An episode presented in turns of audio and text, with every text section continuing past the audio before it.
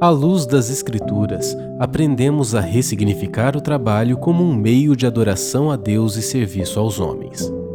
Deixamos de ver o trabalho como punição e o vemos como vocação, um chamado celestial para que os seres humanos tomem parte na obra divina.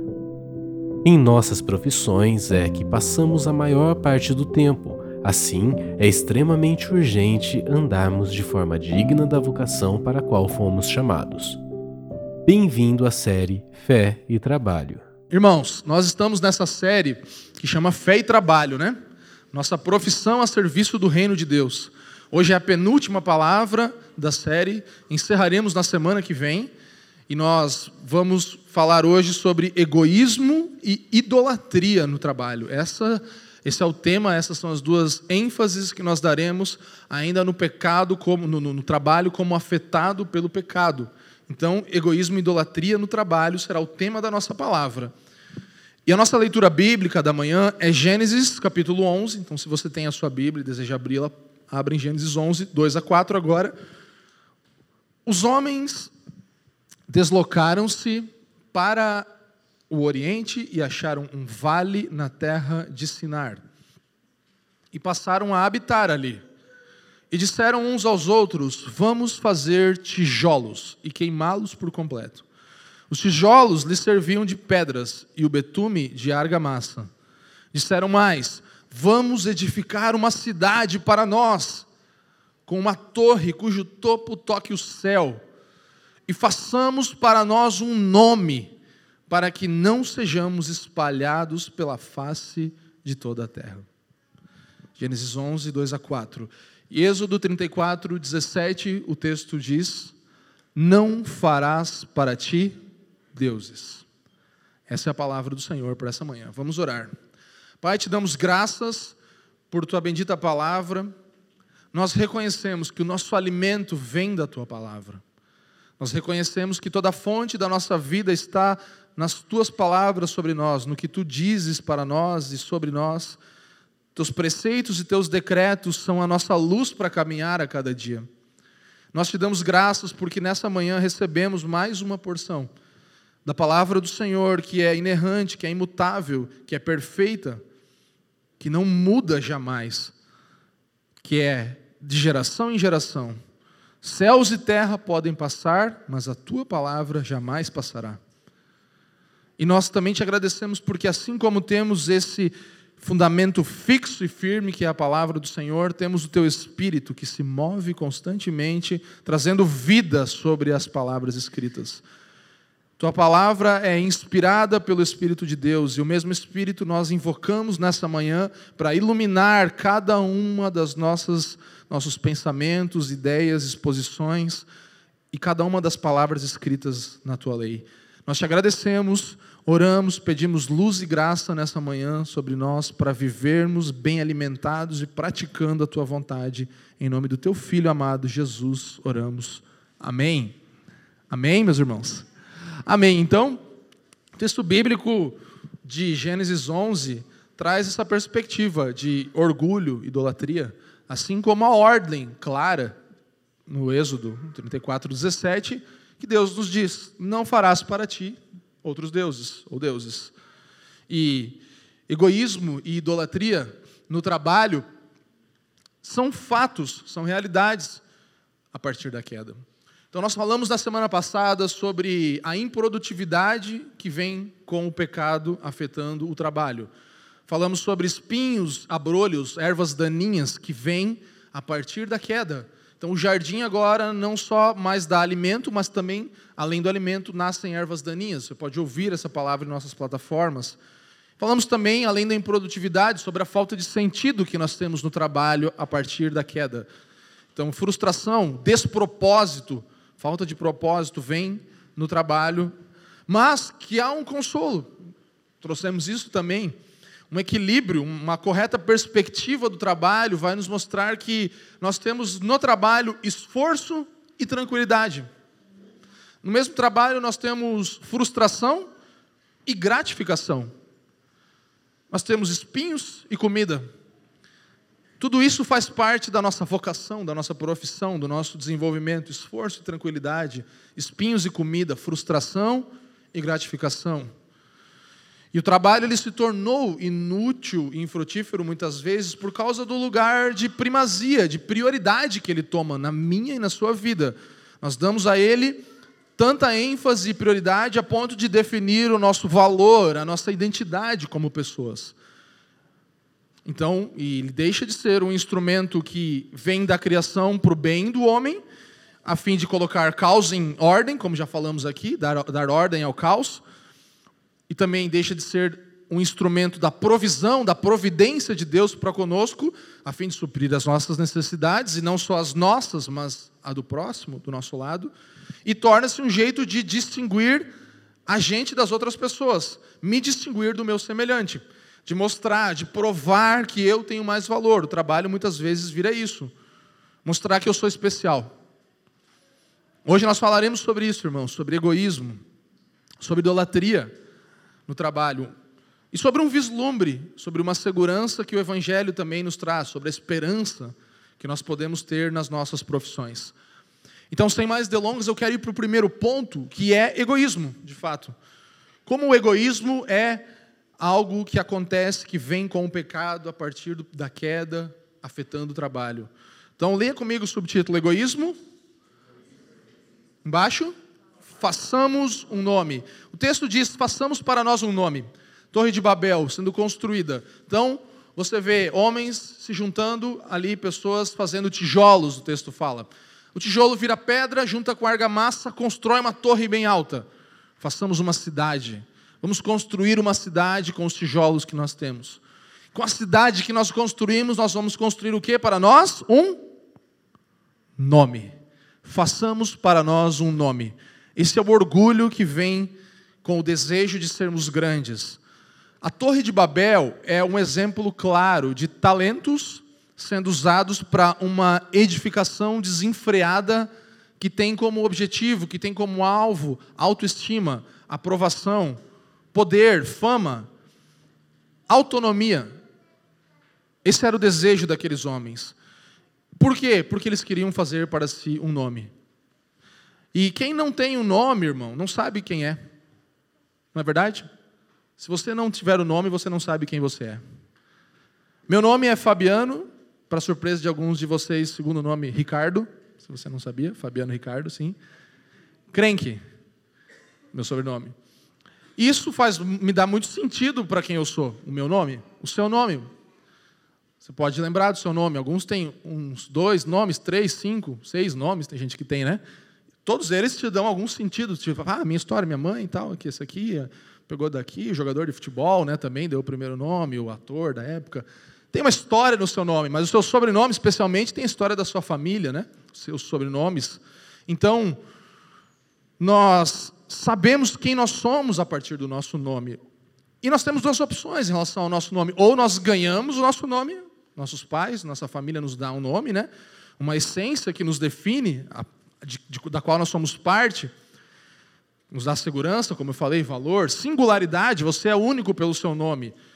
E a partir do que Deus faz por você, você também tem um, uma clareza no seu nome definido. Nós vemos isso na Bíblia. Abrão vira Abraão, Sarai vira Sara, Jacó, Israel. Então o nome é algo que Deus nos dá, mesmo que seu nome não tenha sido mudado, literalmente, o Senhor te dá um novo nome a partir do seu novo nascimento também. E como Jason Upton fala muito, nós não somos conhecidos, assim como todos os impérios né, fazem, todos os, os governos, todas as organizações conhecem você como? Pelo teu CPF. Porque nome vai ter igual, né? Daí vai botar lá, CPF qual que é? Zero, tal, tal, tal, dígito tal. Aí te acha. Mas Deus não nos conhece como todos os governos impérios por um número, por um seguro social. Ele nos chama pelo nosso nome. Por isso o nome é tão importante para o homem, para a mulher, para a humanidade. E se você não ganha o nome, você talvez faz um nome. Ou mesmo que você ganhe, você não está satisfeito com o que você tem, e você fala: Eu quero fazer o meu nome. Quero construir algo por conta própria. Até que aquilo me defina, até que eu seja definido pelo nome que eu estou construindo, conforme o texto nos mostra aqui. Eu quero construir algo, o texto vai falando, que toque o topo, que seja alto, toque os céus, construindo uma realidade de valor espiritual. É isso que o texto está nos mostrando. Algo que toque uma outra realidade, toque os céus. Você está buscando por salvação a partir do nome que você está construindo. Uma cidade, o texto vai falar. Para que eles não fossem espalhados por toda a terra, eles estavam buscando um grupo para pertencer. É o que muitas vezes nós buscamos no nosso trabalho, na nossa empresa. Salvação, realização, significado, pertencimento, algo para ser parte. E Tim Keller nos mostra que as duas coisas pelas quais nós ansiamos desesperadamente, que são glória e relacionamento, ou seja, uma cidade, um nome para nós, só podem coexistir em quem? Com Deus. Babel, então, é, é um contundente estudo de casos sobre a impossibilidade de criar qualquer obra coletiva, seja uma sociedade, uma organização, um movimento, que realmente funcione, a não ser que esteja fundamentado em algo além de si mesmo, isto é, em Deus. Então, claramente nós vemos que não tem como fazer algo sem Deus. Deus espalha aquela realidade. Ele vê que aquilo não seria bom para o homem e nações se formam a partir daquele momento. Então, inveja e orgulho estão na raiz, no fundamento dessa construção. O desejo meu e seu de nós sermos célebres, de fazermos para nós um nome, tem a sua raiz no, na inveja, no orgulho, naquilo que está no nosso coração. Nós queremos ser parte de uma organização, né? Colocar essa organização, muitas vezes, ou nós mesmos, tão alto que nós desprezamos os outros. E as empresas criam esse tipo de estratégia. Seja parte do nosso time, você é parte do time tal. Aqui você é valorizado, aqui você um dia vai ser sócio, você vai ter 0,0000001% dessa empresa daqui a 50 anos. Yeah, eu quero. E é isso que as empresas fazem, senso de pertencimento, parte do time. E algumas igrejas também fazem isso, infelizmente, né? E nós sabemos que há muito sacrifício com isso. Nessas horas, muitos são soterrados, né? Quantas obras você ouviu falar? Possivelmente a Torre de Babel teve soterrados. O, o metrô em Nova York, a ponte e tal, ou não sei o quê, o negócio lá, o museu no Rio de Janeiro, morreu muita gente e tal. Muitas pessoas são soterrados porque a obra não pode parar. A instituição tem que continuar. E essa obra não pode parar também, seja pode ter ouvido em outro lugar, né? Mas nós estamos falando de empresas. Estamos falando de instituições, de obras maravilhosas que o homem quer fazer um nome para si. E isso já estava em Eclesiastes também, o sábio já disse que também eu vi que todo trabalho e todo êxito procedem do que? Da inveja entre as pessoas. Isso também é ilusão, é perseguir o vento. A competição, o orgulho são base do êxito que o homem quer no trabalho. O orgulho é competitivo. Não se contenta em possuir o que tem, mas sempre quer ter mais. E não só mais, mais do que o outro. É isso que o orgulho traz ao nosso coração. Fulano se orgulha. Você vai falar, ah, aquele cara ele se orgulha porque ele é inteligente, ele é bonito, ele é talentoso, ele é rico. Não, o orgulho, na verdade, é sempre por ser mais rico do que alguém mais inteligente do que alguém, mais bonito, mais talentoso do que alguém. Esse é o desejo do orgulho do homem. É sempre enrustido em comparação com o que o outro tem. Mas, irmãos, nós não podemos entrar numa utopia e falar que ah, a gente faz tudo porque ama o próximo. Ah, eu, tudo que eu faço, então é que eu sirvo. Não, a gente de verdade tem esse desejo por crescer. A Bíblia e Jesus nos fala que a gente pode querer crescer. Os discípulos chegam e perguntam: a gente quer ser grande. Jesus fala assim: Sejam grandes, sirvam o próximo e vocês serão grandes. Ele não fala, não sejam grandes, não queiram crescer. Cresçam. Como? Servindo o outro. Esse é o caminho do crescer, do se tornar grande. Então, muitas vezes nós realmente caímos nisso. Todos caem uma hora ou outra na inveja, no orgulho, na comparação, no medo, na fama exacerbada. E Tim Keller diz que aceitar a sua própria natureza caída é importante, assim como a, natureza do mundo também, porque isso nos faz buscar a Deus constantemente, para que a gente se lembre de que nós não conseguimos realizar nada sozinhos. Então, aí você precisamos. Por que a gente faz oração de confissão todo domingo? Para lembrar que nós estamos numa realidade caída e o mundo também, e que nós precisamos de Deus e nunca vamos conseguir construir nenhuma realidade sozinhos. É pedagógico, é para te lembrar. Então, intencionalmente nós precisamos fazer isso. Agora, pense comigo, se eu falar para você, ah, imagina um, um, um homem e uma mulher muito usado por Deus, assim. Os homens mais usados por Deus na história. Quem que você vai pensar? Pensar num, ah, um missionário, né? Paulo, Jesus, os discípulos, um, um grande pastor que ganhou muitas pessoas para Cristo, fundou um projeto maravilhoso.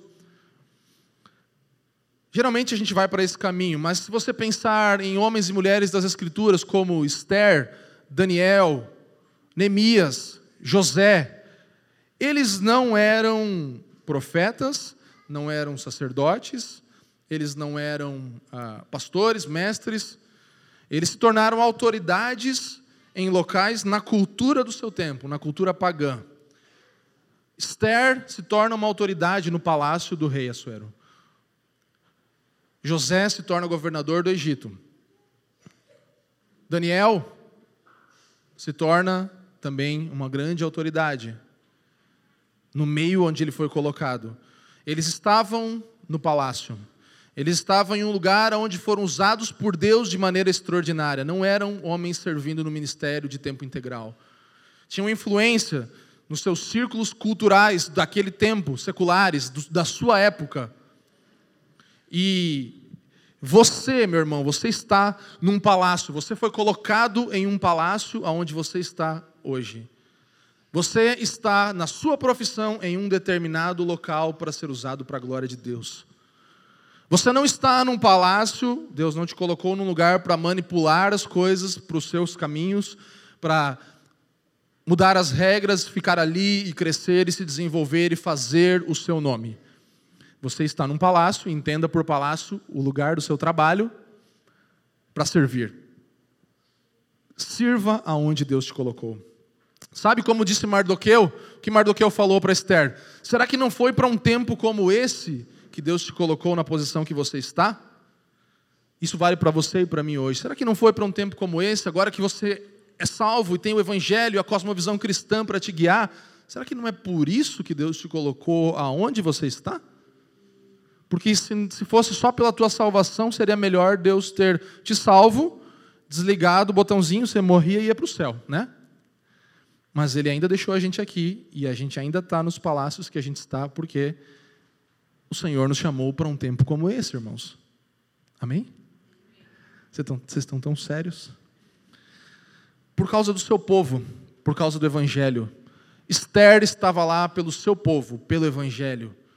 E a não ser que você, meu irmão, minha irmã, use a sua influência para. Né, influência, eu digo, dinheiro também, as credenciais que você tem, né, o nome que você tem para servir quem está fora do palácio, então o palácio vai se tornar uma prisão para você.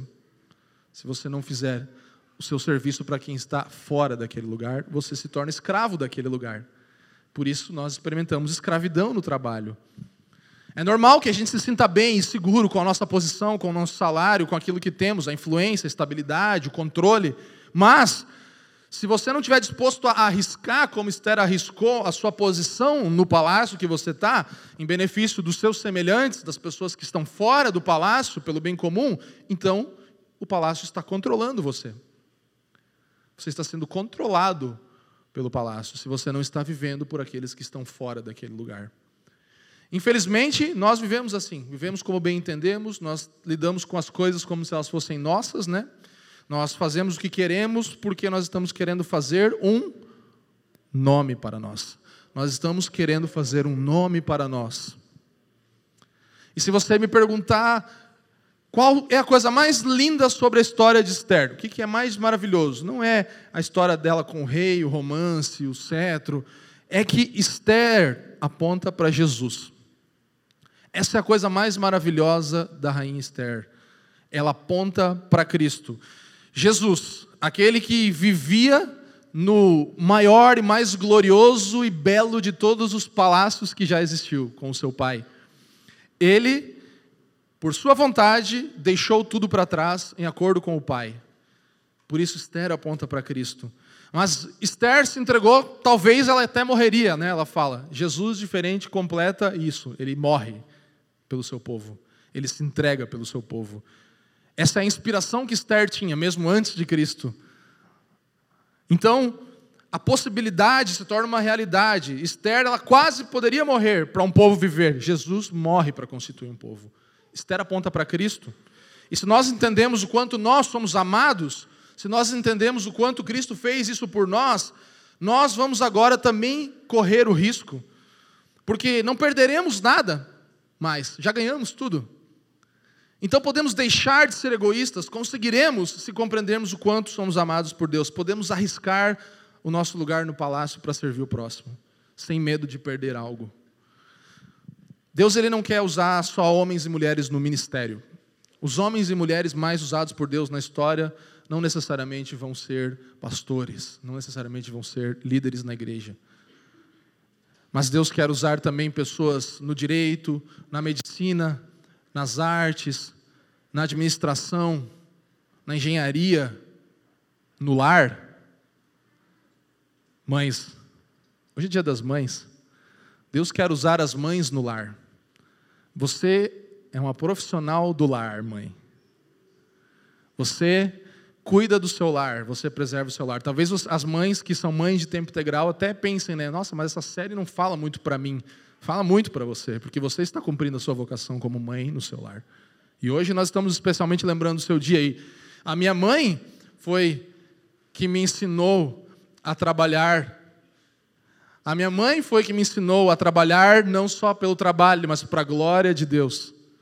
A minha mãe foi que um dia falou para mim assim, enquanto eu estava lá, não querendo lavar a louça, ela falou assim: Filho, lava a louça como se fosse para Jesus. Ih, sério que tu vai jogar essa, mãe? Tava tão bom de qualquer jeito. Tava tão bom reclamando. E aí minha mãe me ensinou: lave a louça como se fosse para Jesus. E sabe o que é legal? Era para Jesus. Sempre é para Jesus. Então a minha mãe também foi que me ensinou a não ser dualista, a não olhar, ah, isso é para Deus, isso não. Isso aqui eu faço de qualquer jeito porque isso aqui é dia a dia, isso não. Minha mãe me ensinou a não ser dualista. Então você, mãe, tem tudo a ver com trabalho. Você vai ensinar o seu filho a trabalhar, você vai ensinar como ele faz para a glória de Deus. Os pais também, mas hoje é as mães. Então pais fiquem de lado um pouquinho, tá? Hoje é dia das mamães. Então, assim, minha mãe ensinou a não ser dualista, a, a entender que a recompensa estava em agradar a Deus e não assim, filho, se tu fizer tudo bonitinho, eu te dou um chocolate. Eu não estou falando que não deve fazer isso. Faz aí como você achar melhor. Mas tem que, tem, tem que haver um, um ensino do propósito. Você faz, faz para a glória de Deus, porque Deus é glorificado quando caos vira ordem. E não tem nada mais caos que uma pia cheia de louça, não é verdade? Amém ou não amém? Acaba com tudo, a casa pode estar maravilhosa. Se, tá, se a pia está. Eu que o diga, eu não consigo dormir sem lavar a louça, porque daí eu não consigo fazer o café no outro dia com a louça suja. Então eu lavo primeiro, depois faço o café. Caso aconteça, dia à noite, a louça fica lá. Então a, a, a, o caos precisa vir em ordem, mas não por uma recompensa, nem pela recompensa de ver que, que era bom, né? Que a gente vê, nossa, eis, eis o marido que viu que era bom, a louça estava lavada, né? Então minha mãe me ensinou também um padrão de excelência que tinha Cristo como régua. A régua da excelência era Cristo é glorificado, sempre. Se você não faz certo, você não está fazendo para a glória de Deus. Ele não é glorificado com coisas meia boca. E isso guiou a minha vida toda. Então, John Wesley, um autor muito famoso, uma frase que eu digo de mim mesmo e eu falo como ele falou, já citei até em texto que eu escrevi para cultivar e guardar.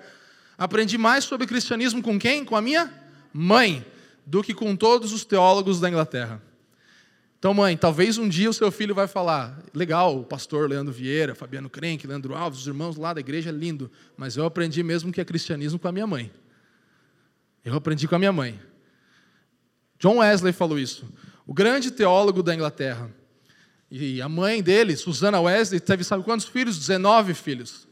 19 filhos Susana Wesley teve, e ela, você procurar, tem até as lições de como criar filhos. Susana Wesley, procura. Você vai dar uma assustada. A pós-modernidade é um pouco diferente do que a Susana Wesley ensinava John Wesley.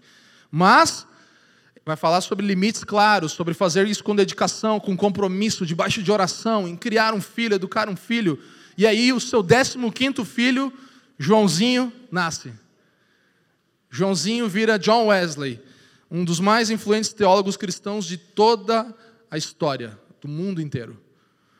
Então toda mãe tem a oportunidade de apontar para Cristo também. Amém, mães? Não saiam mais nunca pensando que vocês não têm propósito para a vida de vocês. Que talvez vocês estejam criando aí o próximo John Wesley, ou só o irmão João, né? Irmã Maria também. Mas um discípulo de Cristo, o que é suficiente, amém? Então você, mãe, aponta para Cristo, essa é a sua grande missão. Ah, o que é minha missão? Amamentar, trocar fralda, falar, não faz isso, faz aquilo. Não, sua missão é apontar para Jesus, amém? Glória a Deus, então vamos avançar, porque senão as mães não vão conseguir almoçar com a gente hoje. Então, idolatria é o segundo ponto. As idealizações do coração. Então, falamos sobre orgulho. idolatria remete, a gente tem séries na família falando sobre idolatria. Ídolos do coração, etc remete a, a, a, celebridades, a ídolos também, né? Muitos ídolos que são construídos na cultura, estátuas, imagens também, ainda em algumas culturas, ou no, no, no cenário de trabalho, idolatria fala do workaholic, né? O cara que trabalha, que é viciado em trabalho. Mas o texto de Êxodo fala claramente, capítulo 20: Não farás para ti ídolos, não te curvarás diante desses ídolos, Deus está falando. Então, idolatria é quando nós tornamos algo, qualquer coisa, pegamos qualquer elemento da criação e nos curvamos diante daquele elemento criado. Isso é idolatria, isso é fazer um ídolo. Ou seja, amar, servir, buscar significado maior em alguma coisa, em uma pessoa, do que no Deus verdadeiro. Isso é um processo que é espiritual, mas é psicológico também. É um processo que nós desenvolvemos com a nossa mente, idealizar. Eu e você idealizamos a carreira perfeita, idealizamos a família perfeita, idealizamos o plano de fazer tal valor, de ganhar tanto. A gente idealiza coisas, vem da nossa cabeça, são planos que em si não são maus, mas essas idealizações muitas vezes se tornam ídolos na minha e na sua vida. Então, é um processo espiritual e psicológico. É confiar que algo vai dar o controle, a segurança que você quer, o significado, a satisfação, a beleza que só Deus pode dar para mim e para você. Idolatria, na sua definição mais básica, leia comigo. Idolatria é o quê? Transformar algo bom em algo supremo. Isso é idolatria na sua essência principal. E Deus nos diz: Eu sou o teu Deus. Não terás outros deuses diante de mim.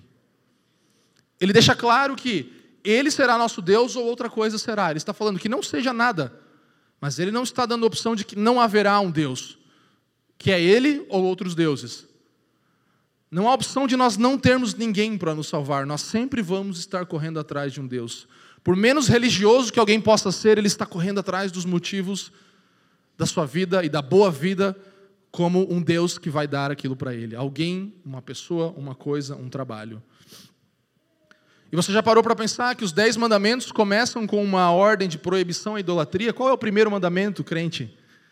Não terás outros deuses diante de mim. Amarás o Senhor teu Deus de todo o teu coração, de toda a tua alma, de todo o teu entendimento.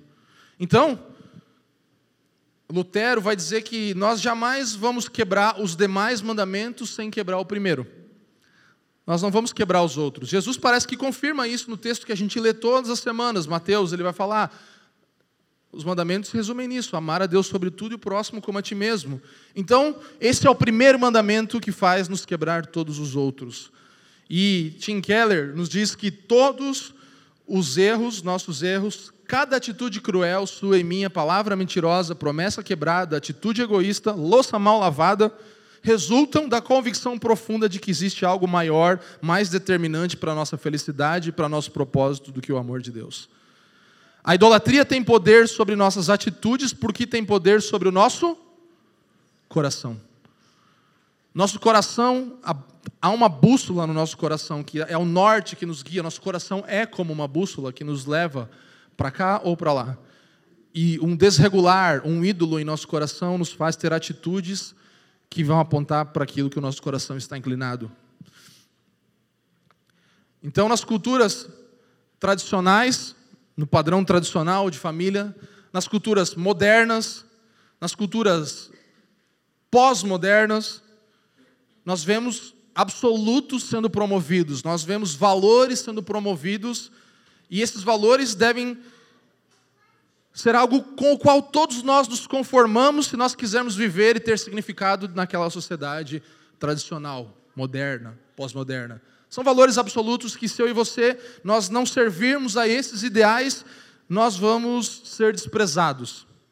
Nós vamos recusar. Eu não me adapto à cultura tradicional, né, ao modelo de como nós vamos ver aqui, como é a idolatria de cada uma dessas culturas, não me adapto à pós-modernidade, aí você vai ser rejeitado, porque os ideais, o padrão do século tem que ser aceito por todo mundo, senão você será rejeitado.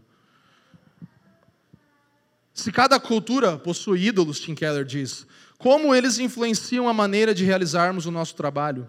Tendo em mente que um ídolo é algo bom transformado em algo supremo, um ídolo coletivo é a ênfase excessiva e a absolutização de um traço cultural admirável. Então, uma coisa boa da cultura vira algo que todo mundo tem que ter, um requerimento básico, uma coisa que até trouxe benefícios, mas agora se torna um ideal sagrado.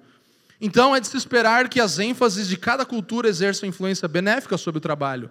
O modelo tradicional de ver o mundo trouxe benefícios, a modernidade trouxe seus benefícios, e até a pós-modernidade trouxe um olhar diferente em algumas coisas, mas essas coisas não podem se tornar ideais sagrados.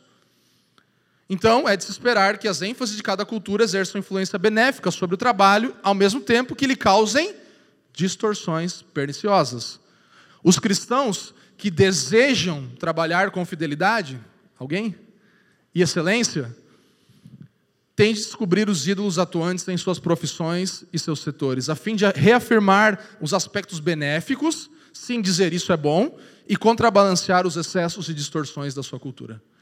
Esse é o meu e seu trabalho. Nós cristãos temos que olhar e falar: esse olhar é interessante, é bom, mas isso é exagerado. Vamos balancear isso. Vamos usar a cosmovisão cristã para ver o mundo. Então, as três culturas dominantes da história, você sabe quais são elas, eu citei. Na história do Ocidente, nós temos três culturas dominantes, que são as que tiveram maior influência em determinadas épocas. Cada época teve a sua influência, então elas se manifestam também hoje pluralmente e, e, e, e, simultaneamente. Nós temos traços de cultura tradicional no nosso meio, não é verdade? Nós temos valores da cultura moderna e da pós-moderna ao mesmo tempo, especialmente numa cidade como a que nós moramos hoje. Em alguns lugares você vai ter mais ênfase de algumas culturas, mas nós vivemos em uma cultura plural.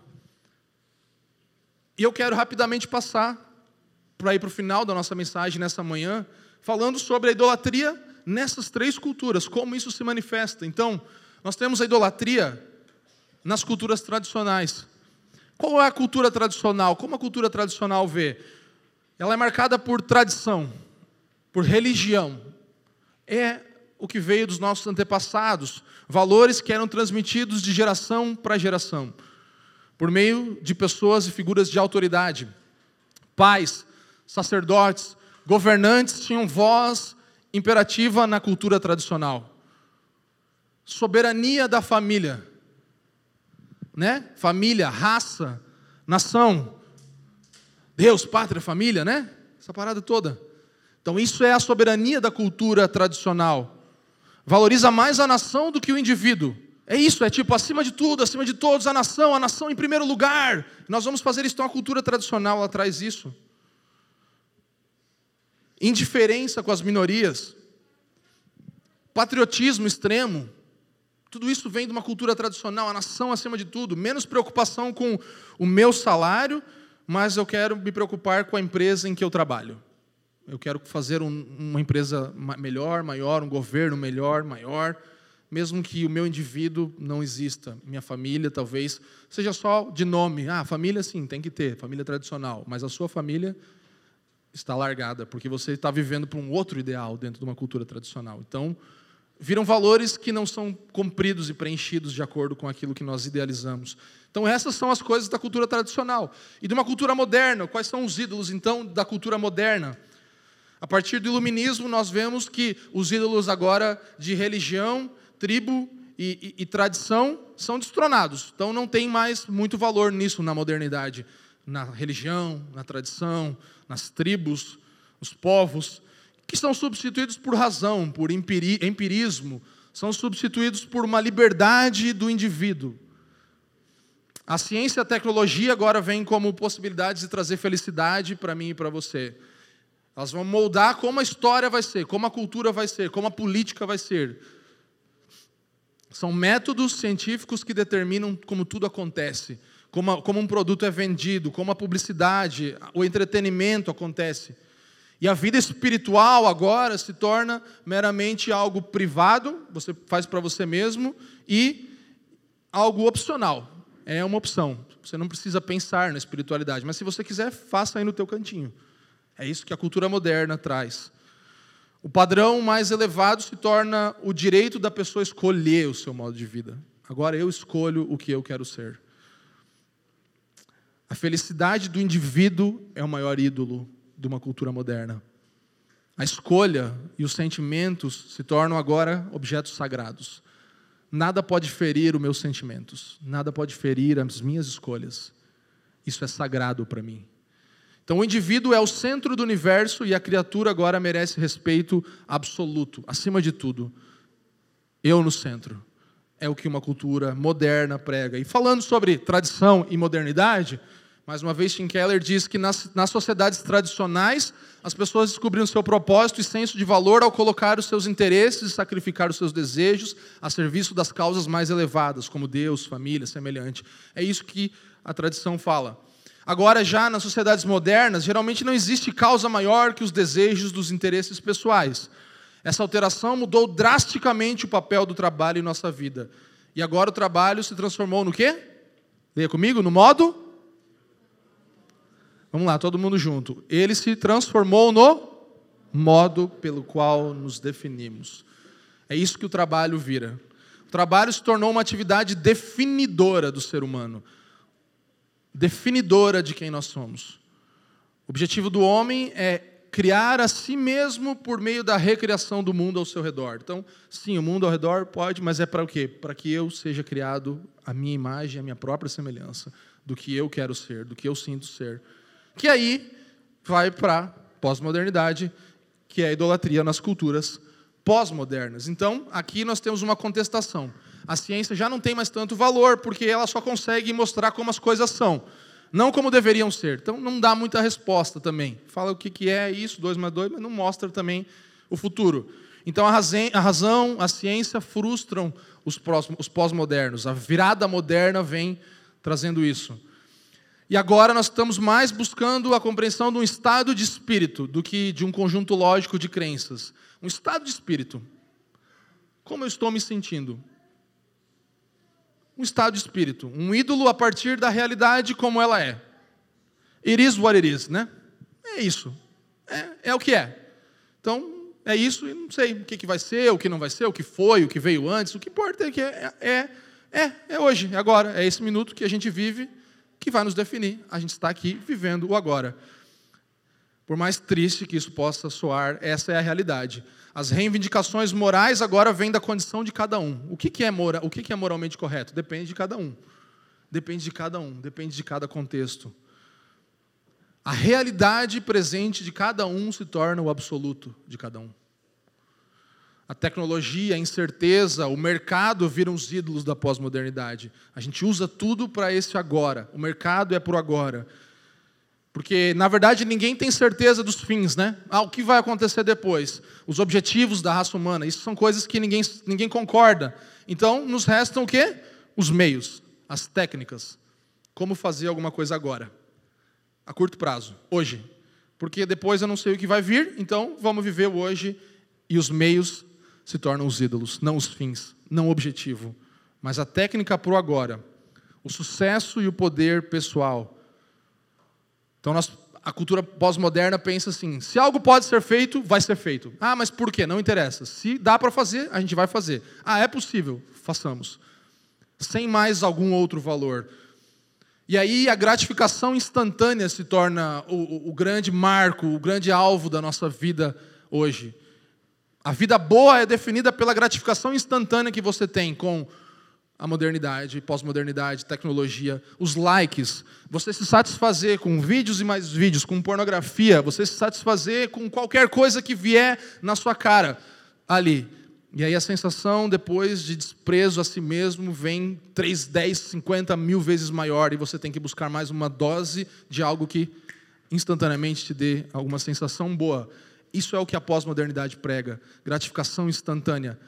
As pessoas não querem mais construir uma carreira como a cultura, a, a cultura tradicional exagerava em dizer de 30 a 40 anos para chegar a algum lugar. Se você trabalha um ano em uma empresa e o seu salário não aumentou, você já fala, não faz sentido. Não quero. Eu já tô, já tô com, com 19 anos e eu ainda não sei o que fazer da minha vida. Eu ouvi pessoas falando isso na minha casa. 20 anos, já estou com 21, meu Deus, estou com crise de ansiedade, estou indo no psicólogo todo dia, porque eu tenho 21 já. E eu ainda não sei o que eu vou ser. Essa é a cultura pós-moderna, é tudo para agora. A gente não tem mais resiliência. A, a, a, pós-modernidade tira, arranca toda a resiliência, porque se perdeu o conceito de um destino comum que nós temos, que merece sim lágrimas, sacrifício e talvez até morte. Isso se perdeu. Isso era exagerado na tradição. Vamos morrer pela causa. E agora, tipo, ninguém mais sofre. Não pode sofrer. Se essa pessoa está te fazendo sofrer, se afasta dela. Ah, não, mas meu casamento não está bem. Você vai no psicólogo e fala, então, o que, que é? Ah, é o meu marido. Separa dele que vai dar certo. Então, sofrimento e lágrimas não fazem parte da nossa narrativa mais. Os indivíduos agora viraram leads de anunciantes, né? Os leads. É, vamos, vamos juntar o nosso aqui bastante lead quente para vender bastante coisa para essa galera, porque o que eles querem é gratificação na hora. Eles querem tentar mais um curso, que eles já compraram 5 milhões de cursos e agora eles vão tentar esse que vai dar certo. Não estou falando contra, gente, por favor, tem gente que vive disso e vende coisa boa na internet. Não é isso, irmãos, mas é essa sensação de sempre estar atrás de uma coisa que vai fazer dar certo agora. E aí você é aproveitado, você, você vira um, um, uma marionete que é jogada de um produto para o outro, de um lado para o outro, de uma comparação para outra, e a pós-modernidade faz isso com a gente. Nós inconscientemente nos conformamos com qualquer produto que é oferecido na nossa cara. Consumismo derruba toda a nossa senso de responsabilidade, de controle, de domínio próprio. A gente é empurrado a comprar e vender para tentar satisfazer algo. É a idolatria de um meio sem um fim. Para quê? Não sei, porque vai dar certo, que daí eu vou conseguir. Não tem um fim a longo prazo, é para agora, é para satisfazer um agora. É a idolatria de um meio sem um fim. Então, a noção do eu, de quem eu e você somos, agora não vem mais do nosso papel na família, não vem mais do nosso papel na sociedade, mas do nosso papel como consumidores. Como consumidores. Então, você é um consumidor, é o que define quem você é, o que você consome. E aí você é motivado a criar um personagem de si mesmo por meio das grifes, das marcas de roupa que você veste, das marcas que você usa, do, da tecnologia que você usa, da comida que você come, os lugares, os restaurantes, os cafés que você vai. Isso forma a sua identidade que você está construindo online, né? E eu, você fazemos isso. E aí a realidade se torna cada vez mais que uma agência de propaganda, de publicidade, não mais faz uma propaganda de um produto falando dos benefícios dele, mas toda, toda agência, toda, todo marketing é ao redor de uma história de vida, uma narrativa, uma cosmovisão construída para prometer para você uma identidade melhor do que a que você tem hoje. A qualidade de vida mais elevada a partir de uma história. Então não é oferecer um produto, ah, isso aqui vai fazer, tem, tem essas coisas ruins, tem essas coisas boas, mas o produto pode te oferecer isso. Você vai comprar um carro pelo apelo ali é, do poder, da velocidade, pelo apelo sexual que um carro tem. Uau, esse carro, sim, se eu tiver ele, eu vou ser o cara. Entende? Você vai comprar um negócio porque se você tiver aquilo, aquilo ali vai mudar você quem você é. Não é porque ele tem o carro tem quatro rodas, um teto, um volante que dá para andar, um motor, uma chave que liga e ele vai te levar de um lugar para o outro. Não é utilidade, é é história sendo contada através daquilo. E eu poderia usar inúmeros exemplos aqui. E aí nós nos tornamos isso, jogados de um lado para o outro, como consumidores, e isso nos define. O que você consome é o que te define. Mas, irmãos, há uma esperança. Eu sei, está todo mundo meio triste. Não dá para nem falar um amém nessa pregação, né? Galera quer falar amém, não, mas amém não. Assim, se você falar amém, daí está errado também, né? Porque não é amém. Aí falam misericórdia, né? Quem é crente de verdade fala misericórdia.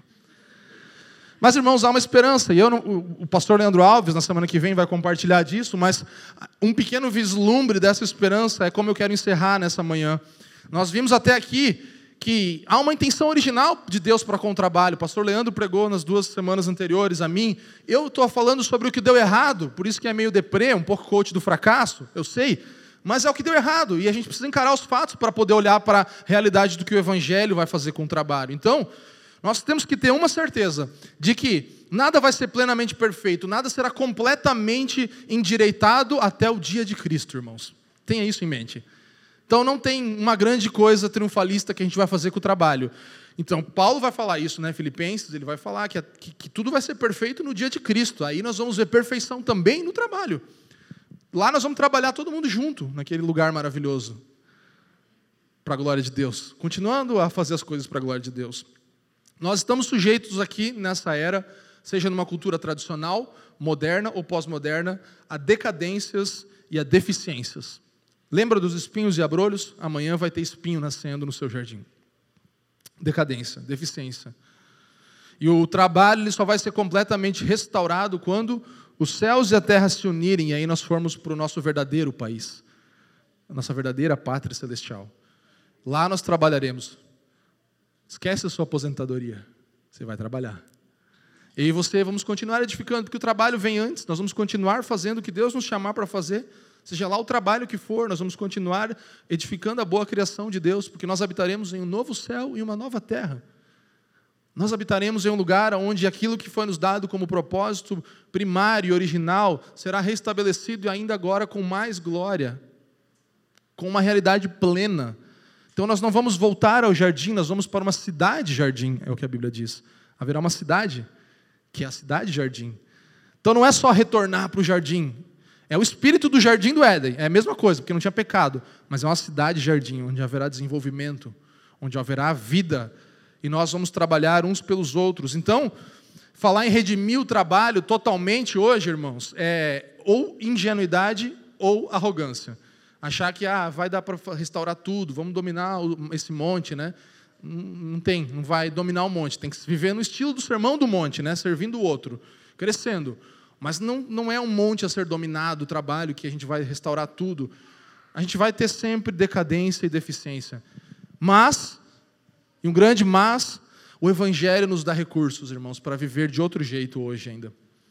Dá recursos para realizar hoje um trabalho que seja mais inspirado, mais inspirador, mais realista, mais gratificante, mais fiel. Você pode ser mais fiel no seu trabalho, viver mais grato, viver mais inspirado, trabalhar com uma realidade de fato. Como isso acontece? E aí eu trago um, um, uma introdução, uma abertura, uma conexão com o que a gente vai ver semana que vem. O Evangelho, então, proporciona para nós um trabalho que vai nos dar um novo enredo, vai nos dar um novo conceito de trabalho uma nova direção para o trabalho, direcionar nossos corações, uma nova motivação para o trabalho. É isso que o Evangelho proporciona diante dessa realidade caída que estamos falando essas duas semanas. Então nós temos um enredo, uma história, uma cosmovisão, uma narrativa, em vez de sucumbirmos às narrativas de consumismo, de tradicionalismo, de modernidade, de, de tradição ou de, de eu mesmo ou da realidade em que eu vivo, como as culturas pregam, a gente tem uma cosmovisão cristã. Nós temos criação bela, queda, nós temos redenção em Cristo, temos consumação no futuro. Princípios teológicos de uma abordagem cristã que nos ajudam a ver artes, política de uma outra forma, economia, dar significado para a vida humana nessas esferas. E também um conceito correto, uma parceria com Deus de amor, de cuidado para com a criação, para com o trabalho onde nós estamos com a providência dele no mundo. Nós podemos nos envolver com todo tipo de trabalho, não importa o que fazemos, todos os tipos de pessoas, cristãos ou não. Uma nova direção para o trabalho o Evangelho nos dá, sensibilidade, uma ética mais saudável para como fazer as coisas uma tomada de decisão mais clara, por causa que tem uma direção. Lembra que eu falei da bússola? Então, o coração humano é como uma bússola e a gente vai ser inclinado para o lugar correto por causa da direção que o Evangelho traz. Já falei isso aqui, um amigo meu falou que foi para o meio do mato e ele tinha uma bússola e aí ele ela estava a um grau desregulada. Ele descobriu depois só que aí ele, o destino dele era para chegar lá e ele chegou lá por causa de um grau desregulado na bússola dele. Então, nosso coração, quando ele está um pouquinho desregulado, ele vai nos levar para um outro lado não para o norte que o Evangelho aponta. Por isso a gente precisa de uma direção e de um motivo também para o trabalho. Motivação, o porquê que você faz o que faz. Quantas vezes, né, você entrou no seu carro, você entrou no Uber, no ônibus, foi pegou tua bicicleta, foi a pé, subiu na moto e falou: "Por que que eu estou indo para lá de novo? Não aguento mais." O evangelho te dá um novo porquê. Uma nova perspectiva, um poder para fazer aquilo, que é interior, que dura, que tem olhos na eternidade, que tem olhos no futuro planejado por Deus. Olha para a justiça social também, olha para o coletivo, uma responsabilidade de servir o semelhante por meio do trabalho. Irmãos, essa perspectiva multidimensional, essas ênfases complementares que o Evangelho nos traz, são totalmente diferentes do meu e do teu pensamento caído. Porque nós estamos naquele texto de Gênesis 11. O que, que nós queremos? Fazer tijolos. E o tijolo não tem nada de mal em si mesmo. O tijolo não precisa de redenção, amém? O tijolo é só um tijolo que pode ser usado para fazer uma torre para alcançar o céu, ou uma moradia para alguém morar, ou qualquer outra coisa. Pode ser feito maravilhas e tragédias com tijolo. Você pode tacar na cabeça de alguém, ou você, né, sabe? Lembra a história da cadeira? Essa é a nossa relação com as coisas criadas. Então, nós dizemos, vamos fazer tijolo, vamos fazer uma cidade para a gente ficar todo mundo junto aqui e a gente ter uma, uma coisa legal, coletiva, e vamos fazer um nome para a gente. Vamos fazer um nome para nós.